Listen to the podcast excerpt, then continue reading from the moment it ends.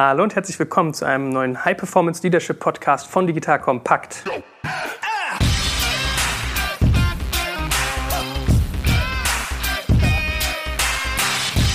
Mein Name ist Joel Kaczmarek und mit mir sitzt wieder der gute Stefan Lammers hier. Hallo Stefan, grüß dich. Hallo Joel. Also Stefan ist ja der Führungscoach schlechthin und wir haben gerade einen Podcast aufgenommen, hatten vorher ein Event zum Thema Leadership. Also wir sind jetzt hier voll drin und haben uns überlegt, jetzt machen wir mal ganz spontan eine Q&A-Runde. Sprich, wir haben unseren Nutzern über unseren Messenger-Kanal eine Frage gestellt oder gesagt, angeregt, schickt uns mal eure Fragen zum Thema Leadership. Ganz aus dem Bauch raus, ganz schnell. Was ist das Erste, was euch in den Kopf kommt, wenn ihr an das Thema Führung denkt? Was brennt euch sozusagen unter den Nägeln?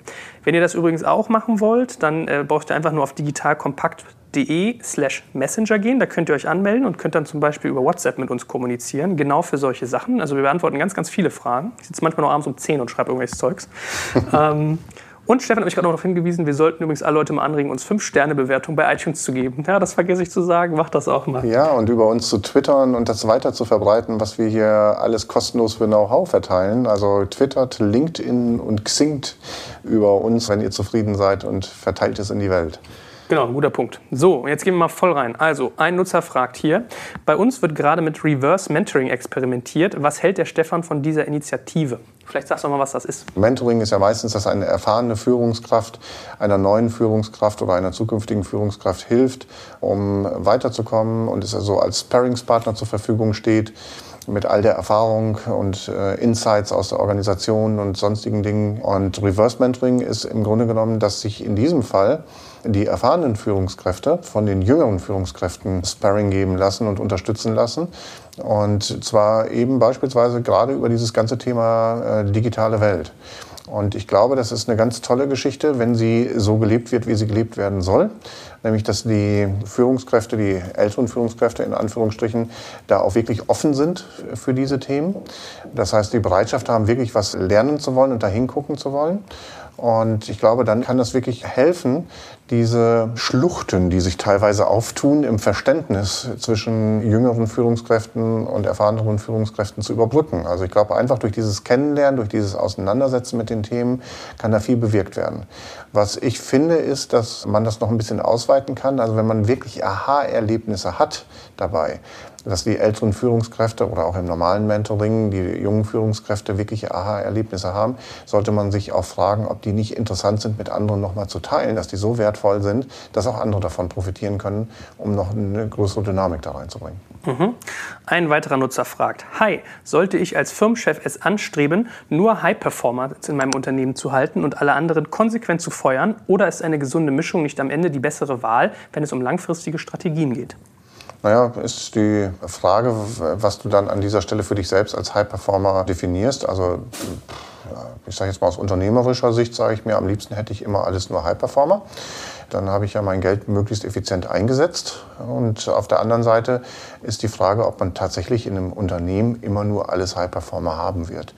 Das ist dann so eine Frage, die du dir selbst beantworten musst. Das hat sicherlich was mit Geschäftsbereichen zu tun, wo man unterwegs ist und tatsächlich auch, was du jetzt gerade unter High Performance in diesem Moment verstehst. Also für mich kann auch eine Putzfrau eine High Performerin sein, beispielsweise, die einfach ihren Job ernst nimmt, ihre Sachen gut macht, Dinge sieht und nicht nur das tut, sage ich jetzt mal, was ihr gerade vorgeschrieben wird mhm. zu tun. Nächste Frage: Leading by Example oder Leading by Authority? Also meine Grundhaltung ist ja an dieser Stelle immer, dass ich sage, es gibt kein Führungsmodell, wo ich sage, das passt immer, one fits all. Gibt es in der Führung nicht, sondern es ist einfach die Frage, wo ich gerade unterwegs bin. Das hat was damit zu tun, was ist der Kontext, in dem sich das Unternehmen gerade befindet, in welcher Phase, bin ich in der Wachstumsphase, Turnaround-Phase, was auch immer. Und es hat was damit zu tun, auch was habe ich für Menschen, die ich dort habe, was ist mein Geschäftszweck. Also es ist nicht einfach so zu beantworten. Es gibt ganz, ganz große Unterschiede. Müsste man sich im Einzelfall angucken. Du bist gerne eingeladen, mir eine Mail zu schreiben oder mich anzurufen und dann können wir darüber diskutieren in deinem Fall. Hm. Na, wir haben ja auch schon einen Podcast aufgenommen zum Thema Entscheidungssysteme, der wahrscheinlich nach diesem hier kommt. Da gehen wir auch auf das Thema Konsententscheidung versus hierarchische Entscheidung ein. Das gibt, glaube ich, auch nochmal eine gute Antwort. Dann hört er sich den an und dann ruft er dich an oder ja, schreibt dir. Ne? Das könnte auch gut hm. passen. So, das ist wahrscheinlich für dich jetzt irgendwie ein Heavy-Hitter, weil das ist ja hier echt so Startup-Mentalität. Führung über Slack in Remote-Teams. Was gibt es zu beachten?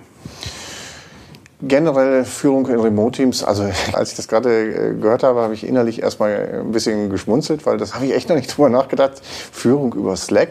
Ja, ich kenne das Thema, virtuelle Teams zu führen, in unterschiedlichen Ländern beispielsweise.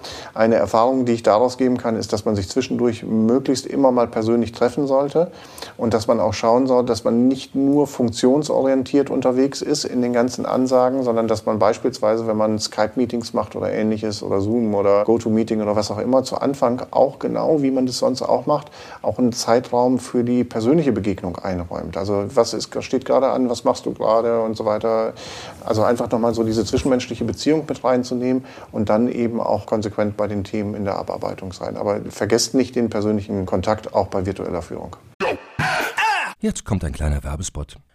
Aufgepasst! Wusstest du, dass HR-Teams heutzutage mit mehr Aufgaben denn je konfrontiert sind? In der aktuellen Studie HR Trends, die Zukunft der Personalarbeit 2024 von Sage, wurden HR-Teams aus sieben verschiedenen Ländern und über 20 Branchen befragt, um top aktuelle Insights in der Entwicklung des Personalwesens zu geben. Sage entwickelt HR-Tools und Software für dein Unternehmen, um Lohnabrechnungen, Personalmanagement, Buchhaltung und mehr zu vereinfachen. So, und die Studie von Sage zeigt unter anderem, dass ganze 91% der HR-Teams angeben, dass ihre Arbeit Arbeitsbelastung im letzten Jahr zugenommen hat, aber gleichzeitig glauben 79 Prozent der Befragten, dass Automatisierung ihre Prozesse zukünftig verbessern und Zeit sparen kann. Ebenfalls spielt auch KI eine große Rolle. Derzeit nutzen etwa ein Drittel bereits Chatbots wie ChatGPT in ihren Prozessen und circa drei Viertel der PersonalleiterInnen sind sich bereits sicher, dass KI die Arbeitsweise im HR revolutionieren wird. Du merkst, die Studie ist vollgepackt mit Statistiken, überraschenden Erkenntnissen und Tipps für HR-Führungskräfte, die vorankommen wollen und zeigt eine Momentaufnahme der sich stetig wandelnden Rolle von HR heute. Am besten schaust du dir die Studie HR-Trends, die Zukunft der Personalarbeit 2024 selbst an. Unter digitalkompakt.de slash Sage, S-A-G-E, kannst du sie dir komplett kostenlos herunterladen. Und wie immer findest du alle Infos auch auf unserer Sponsorenseite unter digitalkompakt.de slash Sponsoren. Werbung Ende. Nächste Frage. In hierarchischen Führungsstrukturen, und er schreibt selbst, ich weiß, oldschool, ne, mit lachendem Smiley, wie viele Directs unter einem sind für einen Top-Manager machbar? Vielleicht kannst du mal sagen, also was gemeint ist. Also, als erstes, äh, so oldschool finde ich das gar nicht. Die Frage ist nur, äh, in den meisten oldschool-Geschichten ist es halt eine vertikale Hierarchie. Und wenn ich mir aber die ganzen Startups heute angucke und wenn ich dann in dem, im Bereich Scrum und so weiter unterwegs bin, dann haben wir auch eine ganz klare Hierarchie, die ist bloß horizontal. Ne, sind nämlich sehr, sehr klare Rollenzuschreibungen. Und wenn man das so will, selbst bei Holocracy sind auch sehr starke Rollenzuschreibungen. Und für mich entpuppt sich das eigentlich als nichts anderes als Hierarchien. Das wäre jetzt mal meine Antwort Nummer eins. Und Antwort Nummer zwei, also ich kenne Leute, die führen 20 Mitarbeiter. Führen die die oder geben die Anweisungen, ist eine andere Frage. Also wie schaffe ich das, das noch zu bewältigen, dass ich wirklich Führung mache? Man sagt, das ist so der gute Brauch, sage ich mal, in dem Bereich, dass man sagt, eigentlich bis zu acht Personen sollte man max im Team haben, damit man das gut organisieren kann. Mhm. Gut, nächste Frage. Was tue ich mit einem Mitarbeiter, der sehr viel Spezialwissen auf sich vereinigt, aber sozial nicht mehr ins Team passt, respektive immer querschießt? Ja, schwierige Frage. Da ist wirklich der Einzelfall zu betrachten. Grundsätzliche Frage wäre erstmal, kann ich in irgendeiner Form das Fachwissen sicherstellen? Und auf der anderen Seite ist es für mich so, aber das ist meine persönliche Meinung, vielleicht gibt es auch darüber hinaus manchmal Notwendigkeiten betrieblich, die das anders sehen. Meine persönliche Meinung, äh, ich würde mich niemals erpressbar machen. Und es hört sich nach einer erpressenden Situation an. Ich bin ausgeliefert in dem Moment. Das ist meistens kein gesundes Verhältnis auf Dauer. Und manchmal ist die Frage, ich will jetzt hier keine Aufforderung machen oder was auch immer, sondern ich will ein Gleichnis schaffen, um das vorwegzuschaffen. Auch dieser Person könnte irgendetwas zustoßen dann ist die auch nicht mehr da und hat das Wissen nicht mehr. Was würdet ihr denn dann machen? Das ist oftmals eine gute Übung, sich das zu durchdenken. Also stell dir mal vor, der wäre morgen krank oder sonst irgendetwas, ein Autounfall oder, oder sonst irgendetwas. Wie würden wir denn in der Firma damit umgehen, wenn der dann plötzlich nicht mehr da war? Das könntet ihr jetzt nicht ändern. Also insofern macht euch da noch mal Gedanken, versucht es mal auf eine andere Ebene zu bringen, weg von der Person und überlegt euch, was wäre denn, wenn die Person nicht mehr da wäre? Wie müssten wir damit umgehen? Und vielleicht ist das eine Hilfe für euch Der muss, ja nicht mal, der muss ja nicht mal totgefahren werden, kann auch abgeworben werden. Ne? Kann auch also, abgeworben werden, ja. kann woanders hingehen oder sonst was. Ja. Aber ad hoc aus dem Bauch Aber raus. Danke, ich habe erst mal nur an das eine gedacht. du bist wieder der Extremist. Aber ich meine, aus dem Bauch raus würde man doch eigentlich sagen, die Kultur muss stimmen. Es hilft doch nicht das beste Spezialwissen, wenn das Team sozusagen. Ja, aber das ist einfach gesagt. Aber es gibt natürlich schon Spezialbereiche, wo es echt Alleinwissen gibt. Das fällt einem dann in solchen Momenten erst auf. Aber grundsätzlich, sage ich mal, ist das auch gerade in der heutigen Zeit, echt Leute, macht euch da Gedanken drüber das wird ein Riesenthema, gerade in etablierten Unternehmen, dass so viel Wissen ausscheidet, dass dann nicht mehr da ist. Macht euch rechtzeitig Gedanken darüber, wie ihr Wissen sichert. Mhm. Passend zu dem, was du eben angerissen hast, fragt ein Nutzer, der hier als Logo die ANWR Group hat. Keine Ahnung, was das ist. Ist lustig, hier kommen echt die Fragen live reingeballert. Also ja. das, das füllt sich hier so schnell. Äh, was ist deine Meinung zur Scrum-Methodik für Führung? Es gibt Bereiche, wo das gut funktioniert. Also geht im Prinzip zur Antwort vorhin, dass es eben eine Frage ist, in welchem Kontext bin ich unterwegs, was habe ich da für Leute und da ist Scrum durchaus ein funktionierendes Mittel. Das ist für mich vorrangig heute in prozessorientierten Bereichen oder in Produktentwicklungsbereichen, IT-Bereichen eine adäquate Methode. Ob es als Gesamtführungssystem für ein Unternehmen ist, kenne ich noch nicht so viele Beispiele. Mhm. So, und dann fragt hier Steven Petter, der war sogar gerade in unserem Vortrag, ja, also vor einer Stunde noch drüben im Raum, jetzt hier. cool. Er schreibt, ich bin auch gerade im Thema, danke für den tollen Vortrag. Mich würde interessieren, welche Methoden zum Incentivieren Sinn machen und auch das Gegenteil, welche Mittel funktionieren am besten, wenn Leute sich nicht an Abmachungen halten? Wie viel Zeit sollte man den Leuten für den Prozess geben, sich in ein High-Performance-Team zu verwandeln? Wir sind, denke ich, schon ein gutes Stück vorangekommen, mussten uns auch diese Woche von einem Mitarbeiter trennen, wo die Kluft einfach zu groß war. Gibt es davon einen sinnvollen Zeithorizont? Also nochmal, wie kann ich incentivieren und wie kann ich Leute, die nicht funktionieren, am besten dazu animieren, sich an ihre Abmachung zu halten? Incentivierung ist generell etwas, wo ich immer eher auf Teamebene geben würde als auf Einzelebene. Ansonsten fördert das immer Egoismus und Statusgehabe. Eher Teamziele orientiert, wenn überhaupt. Incentivierung ist etwas, was äh, eben immer nur kurzzeitig funktioniert. Da gibt es schöne Untersuchungen zwischen extrinsischer und intrinsischer Motivation. Ich kann mit einer extrinsischen Motivation, Bonus, Incentives, eben im Prinzip immer nur eine Nulllinie erreichen. Und wenn ich einem einen echt riesen Teil schenke oder so, ist auch diese Zeit, wann das als selbstverständlich angesehen wird, relativ kurz. Das heißt, ich muss immer wieder nachlegen. Ich weiß nicht, ob ich mich in diese Falle setzen will. Ich würde lieber über Vision und über Sinn an dieser Stelle motivieren. Das funktioniert langfristig und dauerhafter in der Regel. Und dann hatten wir auf der anderen Seite dieses Thema mit Jetzt muss wir nochmal auf die Spur. Wenn, wenn die nicht spuren, wie bringt man sie wieder in die Fahrrinne, dass sie sich an ihre Abmachung halten? Das ist natürlich extrem individuell. Ich würde mich als erstes tatsächlich fragen, habe ich genug Vertrauen in der Gruppe aufgebaut? Dass wir also uns wirklich vertrauen können und bedenkenlos alles ansprechen. Haben wir diese Dinge wirklich dissensorientiert genug besprochen, dass wirklich ein echtes Commitment möglich gewesen ist? Wenn das der Fall gewesen ist, und dann sagt der Mitarbeiter anschließend, ich halte mich nicht an die Themen, dann ist es für mich nicht mehr Fahrlässigkeit, sondern Vorsatz. Und wenn es Vorsatz ist, musst du dir überlegen, wie lange es du dir bieten lassen willst. Mhm.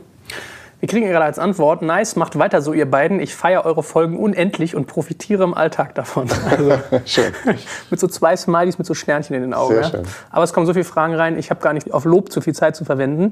Darum Nachdem ich zuletzt ein bisschen Kritik geübt habe, an dieser Stelle auch mein großes Lob. Ich bin ein Fan der High-Performance-Reihe und besonders gut gefallen mir auch die verschiedenen Podcasts mit Fissmann.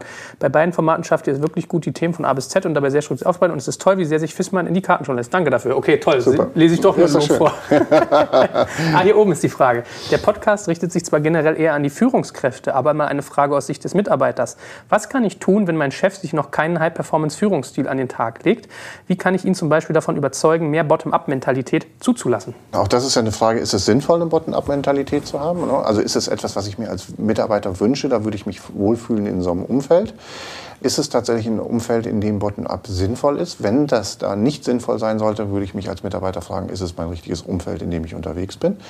Wenn es ein Umfeld ist und nur die Führungskraft ist noch nicht so weit, dann könnt ihr dem mal den Podcast ans Herz legen zu hören. Also so ein Klassiker, also Kopierer Sachen ausdrucken und aus Versehen liegen, liegen lassen. Liegen lassen beispielsweise, genau. Ne? Neugierig machen und so weiter. Aber versucht nicht ihm äh, zu sagen, ihr kriegt das nicht hin oder so. Das funktioniert meistens nicht. Vielleicht versuchen zu öffnen und hinzugehen und nicht unter dem Aspekt, ich finde was scheiße, sondern eher unter dem Aspekt, pass mal auf, bist du interessiert an einem echten Feedback äh, nochmal zu dem, wie es mir gerade geht. Mhm. Und wenn der da sagt ja, dann könntest du das möglicherweise da nochmal gut anbringen. Und vielleicht ist dadurch nochmal eine Öffnung zu erzielen. Und dann kannst du ihn ja irgendwie auf solche Dinge mal hinweisen.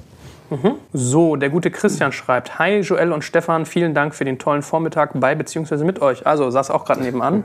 Ich hätte noch eine nachgelagerte Frage. Ich bin kein Freund von klassischen Hiring-Gesprächen und lege ebenfalls allergrößten Wert auf den Charaktercheck, in Anführungsstrichen.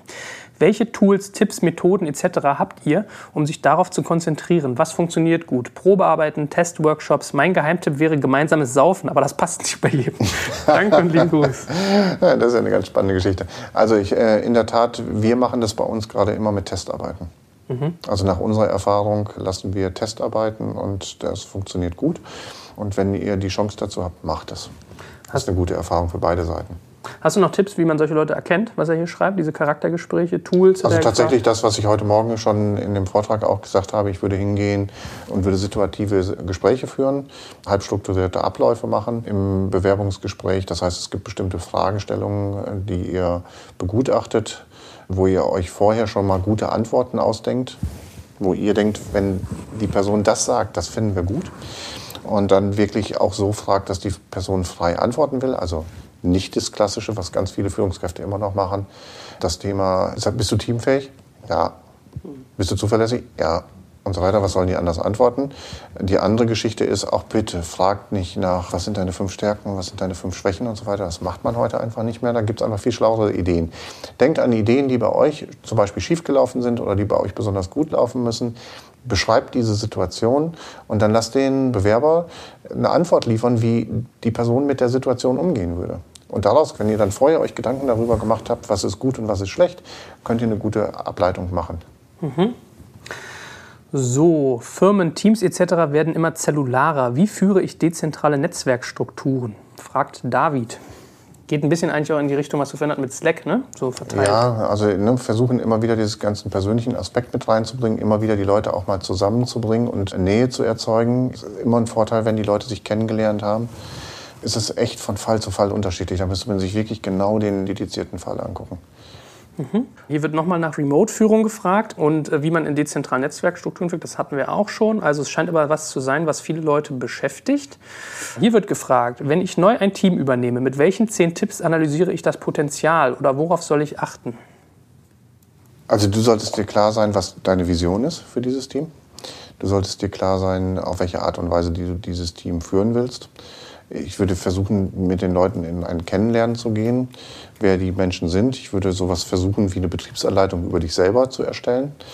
Und ich würde auch dann, wenn ihr ein bisschen äh, zusammen seid und wenn ihr klar habt, was deine Vision ist, würde ich irgendwann in eine Erwartungsrunde reinzugehen. Also was sind deine Erwartungen an das Team und was sind auch die Erwartungen von dem Team an dich eigentlich eben genau gesehen unter der Vision und unter den Zielen, die wir gemeinsam erreichen wollen. Damit würde ich starten und ich glaube, das reicht erstmal.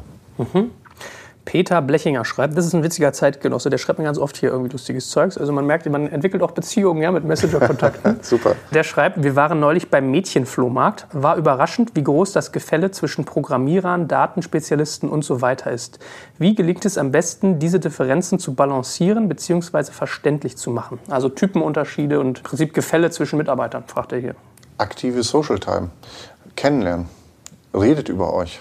Lernt euch kennen und lernt kennen, was die Beweggründe des anderen sind, dass er so ist, wie er ist. Versucht nicht, den anderen zu verändern, versucht, den anderen zu verstehen.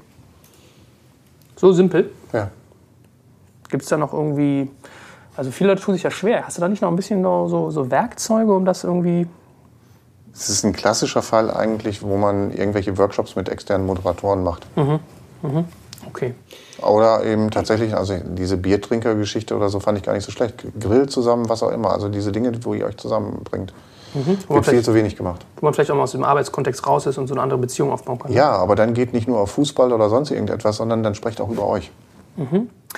Hier wird gefragt, wenn ich es richtig sehe, ist eine Dame anhand des Fotos. Äh, woran erkennt man geborene Führungskräfte? Geborene Führungskräfte. Ich dachte, jetzt sagst du, gibt's gar nicht. Das lernt ja, man. das habe ich mir jetzt verkniffen, so im ersten Moment. Geborene. Nein, ich habe immer eine Unterscheidung, dass ich sage, es gibt Menschen, die sind empathisch. Sie haben aber trotz ihrer Empathie nicht verloren, klar zu sein und eine klare Richtung zu geben. Die gibt es. Ich habe aber immer so eine Unterscheidung, die ich so plakativ benenne, wo ich sage, eine gute Führungskraft ist die, die intuitiv alles richtig macht. Und eine sehr gute Führungskraft ist die, die es bewusst richtig macht. Weil es eben in einer Zielrichtung ist und ich kann auch auf unterschiedliche Situationen sicher reagieren. Okay. Jesse fragt, wie steht ihr zu dem Thema ortsunabhängiges Arbeiten von eigenen Mitarbeitern aus Führungssicht? Denkt ihr, dass es nur ein Trend ist oder wird es weiter in diese Richtung gehen? Zurzeit haben ja viele Führungskräfte dann ein Gefühl von Kontrollverlust. Das stimmt. Viele Führungskräfte haben ein Gefühl von Kontrollverlust und viele der Mitarbeiter, die zu Hause sitzen, haben ein Gefühl von sozialer Abnabelung, stelle ich fest. Ich bin nicht sicher, ob das tatsächlich in Masse der Zukunftstrend sein wird. Ich stelle da schon echt von Mitarbeitern immer wieder in den Teams fest, die zu Hause sind, dass die sich echt abgehangen fühlen, dass die Schwierigkeiten haben, die Anbindung zu haben, sich sozial integriert zu fühlen. Und ich glaube, da muss man echt aktiv dran arbeiten an diesem Thema ich bin nicht sicher, dass das diesen großen Hype erleben wird, dass sozusagen 50 Prozent der Leute von zu Hause aus arbeiten. Mhm. Glaube ich nicht dran. Ja, man hat ja Im so Moment bisschen, zumindest nicht. Man hat ja auch so ein bisschen Sorge als Führungskraft, dass sie dann zu Hause faulenzen und nichts tun und so weiter. Ist das begründet als solche Sorge? Bei manchen Mitarbeitern bestimmt. naja, also manchmal gar keine ja, Sorgen. Aber das ist auch nicht einfach. Also ich kenne das ja auch. Wir arbeiten ja bei uns sehr viel im Netzwerk zusammen. Ähm, da habe ich auch keine Kontrolle, was Berater dann in dem Moment machen. Und da kann ich nur Vertrauen schenken. Mhm. Und wenn ich dieses Vertrauen nicht aushalten kann, dann muss ich mir überlegen, ob das für mich die richtige Form ist. Dann muss ich mich als Führungskraft auch fragen, ob ich das zulassen kann. Oder aber, wenn es vorgeschrieben ist von der Firma und ich kann mich in Anführungsstrichen nicht dagegen wehren, dann muss ich mich fragen, ob ich an der Stelle als Führungskraft richtig bin. Mhm. So, jetzt kommt eine Frage, das ist wahrscheinlich total individuell, aber ich könnte mir vorstellen... Das ist echt der Hammer, was hier gerade für Fragen kommen. Ja, knall, also, ne? Und ich flatsch gleich zusammen, weil ich irgendwie ausgelaugt bin. aber toll, macht Spaß. Liegt die mangelnde Effektivität meiner Teammitglieder an ihren Skills oder an meiner mangelnden Wirkung als Führungskraft? Na, der Fisch stinkt immer zum Kopf zuerst. Also ich würde jetzt erstmal sagen, deiner mangelnden Führungskraft, so hart das jetzt sich auch vielleicht gerade anhören mag. Ich würde immer erst bei mir selber gucken. Mhm. Und trotzdem kann es ja auch sein, dass es sozusagen Führungskräfte-Thema ist, wenn man Leute drin hat, deren Skills nicht genügen. Also ist dann das, eben, das ist ein Part davon letztendlich. Und ich sag mal, ich fühle mich immer auf einem sicheren Terrain, und das kann ich jetzt aber auch nur wieder für mich beantworten. Ich fühle mich auf einem sicheren Terrain, wenn ich mir in den Spiegel gucken kann und sagen kann, ich habe bei mir echt alles überprüft und hinterfragt. Und ich kann mir gerade an dieser Ecke nichts vorwerfen, sage ich mal. Ich weiß, dass ich zumindest augenscheinlich für alles gesorgt habe. Mhm. Und dann kann ich auch mit einer hohen Glaubwürdigkeit und mit einer hohen Klarheit da reingehen, eine Klarheit gegenüber den Mitarbeitern zu bringen. Mhm. Welches sind die fünf Key Skills, die ein Performance Leader benötigt? Ja, das hatten wir heute mit dem Textfrühstück mit dem äh, Berkeley-Stern. Ne? Das ist also einmal, was ist so meine Intention, dass ich darüber sehr klar bin, was ist Vision, Ziele und ähnliche Geschichten. Das ist, dass ich äh, meine Energie voll einbringe, dass ich eine hohe Präsenz habe, das ist auf der anderen Seite, dass ich ein gutes Wissen habe. Das muss aber nicht immer nur ein Fachwissen sein, das kann auch ein Führungswissen sein, das kann aber auch Fachwissen sein. Zum anderen ist es, dass ich über eine sehr gute kommunikative Fähigkeiten verfüge. Ich weiß also, wie ich Menschen öffne sozusagen und für eine offene Kommunikation sorge, wie ich aber auch was es für Kommunikationsblockaden gibt, die ich einführen kann, also dass ich über Kommunikation Bescheid weiß und die einsetzen kann. Und auf der, zu guter Letzt ist natürlich so meine eigenen Überzeugungen, also dass ich viel über mich selbst Bescheid weiß, mich gut steuern kann und in Situationen zielgerichtet unterwegs sein kann. Das sind so die fünf Kernsterne. Also um sie nochmal zusammenfassen, die Intention, die Communication, die Überzeugung, Wissen und Präsenz. Alles klar. So, ich glaube, das reicht für den Moment mal so viele Fragen, die du beantwortet hast. Ich danke dir ganz, ganz herzlich und wir machen bestimmt noch mal eine Q&A-Session. Also hier kommen noch weitere Fragen rein. Dann nehmen wir jetzt mal separat noch was auf und eine zweite Runde. Wir nehmen, glaube ich, gar nicht in Anspruch, allwissend zu sein, ja? Also das ist ja auch hier echt so tak, tak, tak, tak, tak. Aber du hast ja viel Erfahrung und das freut uns, dass du dir Zeit nimmst, das zu beantworten. Danke dir ganz herzlich. Super.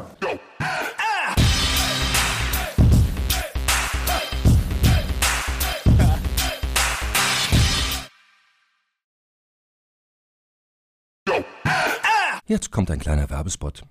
Aufgepasst! Wusstest du, dass HR-Teams heutzutage mit mehr Aufgaben denn je konfrontiert sind? In der aktuellen Studie HR Trends, die Zukunft der Personalarbeit 2024 von Sage, wurden HR-Teams aus sieben verschiedenen Ländern und über 20 Branchen befragt, um top aktuelle Insights in der Entwicklung des Personalwesens zu geben. Sage entwickelt HR-Tools und Software für dein Unternehmen, um Lohnabrechnungen, Personalmanagement, Buchhaltung und mehr zu vereinfachen. So, und die Studie von Sage zeigt unter anderem, dass ganze 91% der HR-Teams angeben, dass ihre Arbeit Arbeitsbelastung im letzten Jahr zugenommen hat, aber gleichzeitig glauben 79 Prozent der Befragten, dass Automatisierung ihre Prozesse zukünftig verbessern und Zeit sparen kann. Ebenfalls spielt auch KI eine große Rolle. Derzeit nutzen etwa ein Drittel bereits Chatbots wie ChatGPT in ihren Prozessen und circa drei Viertel der PersonalleiterInnen sind sich bereits sicher, dass KI die Arbeitsweise im HR revolutionieren wird. Du merkst, die Studie ist vollgepackt mit Statistiken, überraschenden Erkenntnissen und Tipps für HR-Führungskräfte, die vorankommen wollen und zeigt eine Momentaufnahme der sich stetig wandelnden Rolle von HR heute. Am besten schaust du dir die Studie HR-Trends, die Zukunft der Personalarbeit 2024 selbst an. Unter digitalkompakt.de slash